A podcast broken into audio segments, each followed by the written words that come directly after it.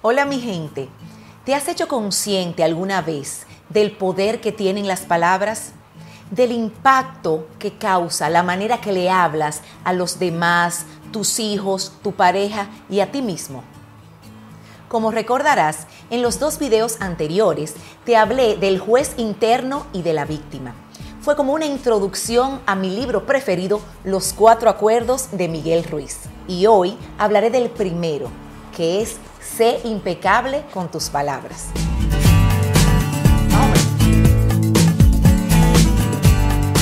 Las palabras son más que sonidos.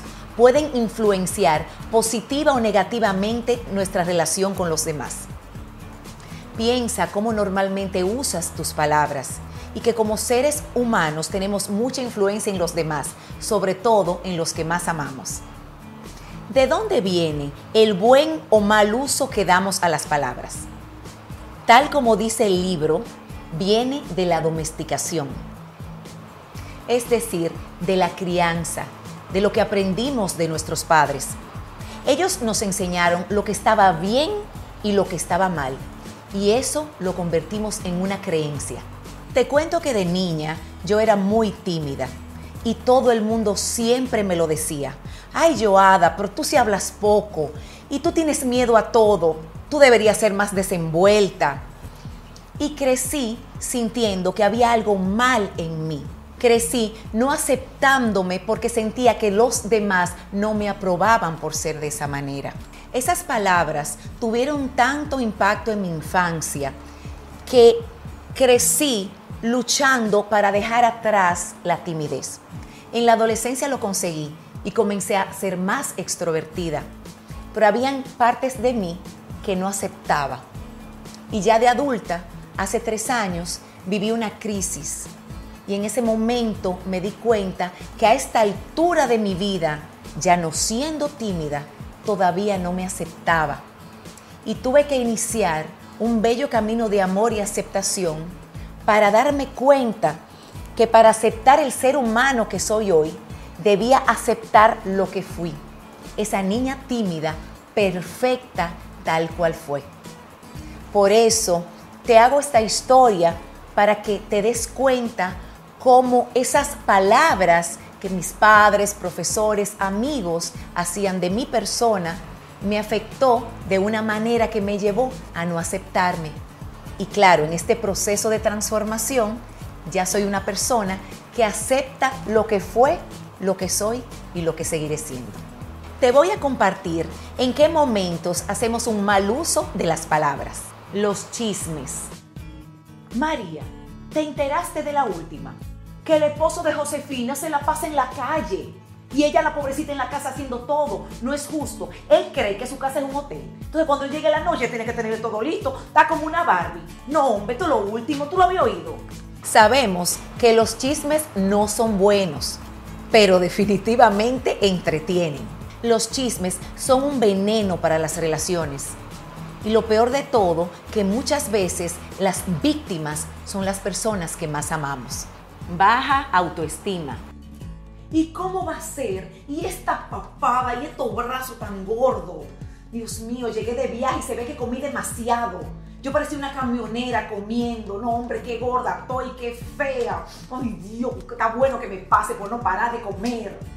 A veces somos tan duros con nosotros mismos, esa manera de hablarnos, esa manera de buscar la aprobación para ser aceptado por los demás, hace que nunca estemos conformes con lo que somos hablar mal a los demás.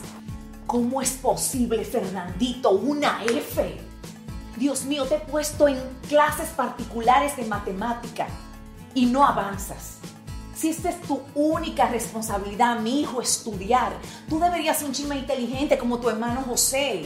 No me avergüences más, mi hijo, por favor. El usar mal las palabras afecta al que nos rodea y sobre todo a los que más amamos. Descargamos ese odio, ira, rencor, frustración muchas veces en el otro. Ahora te comparto unos consejos para ser impecable con tus palabras. No la utilices contra ti mismo ni contra los demás. La palabra impecable significa sin pecado Y el primer pecado es rechazarnos a nosotros mismos. Si te haces consciente del poder que tienen las palabras, la próxima vez lo pensarás un poquito más al momento de emitir una opinión sobre otra persona o sobre ti mismo.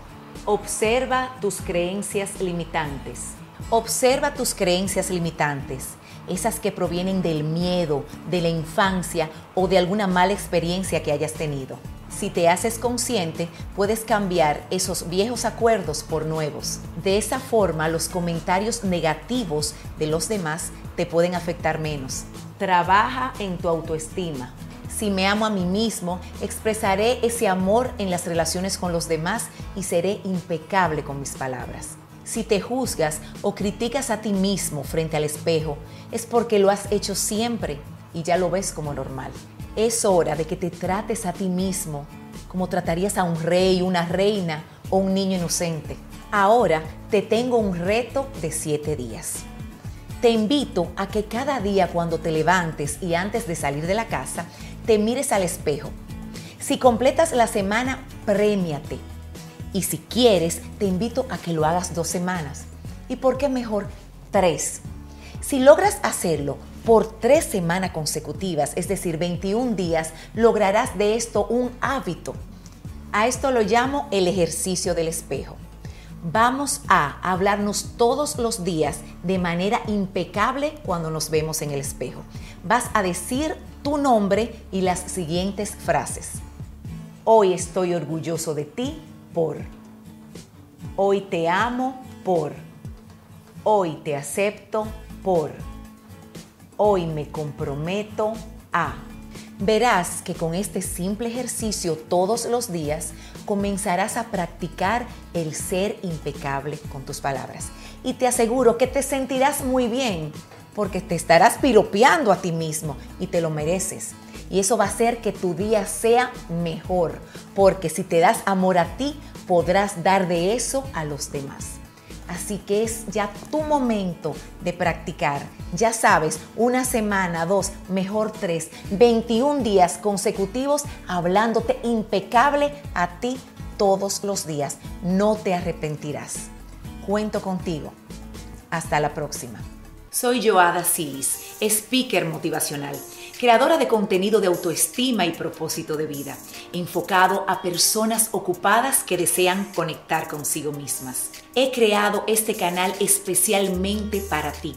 Te invito a suscribirte, ver todos mis videos y quiero que conversemos por los comentarios.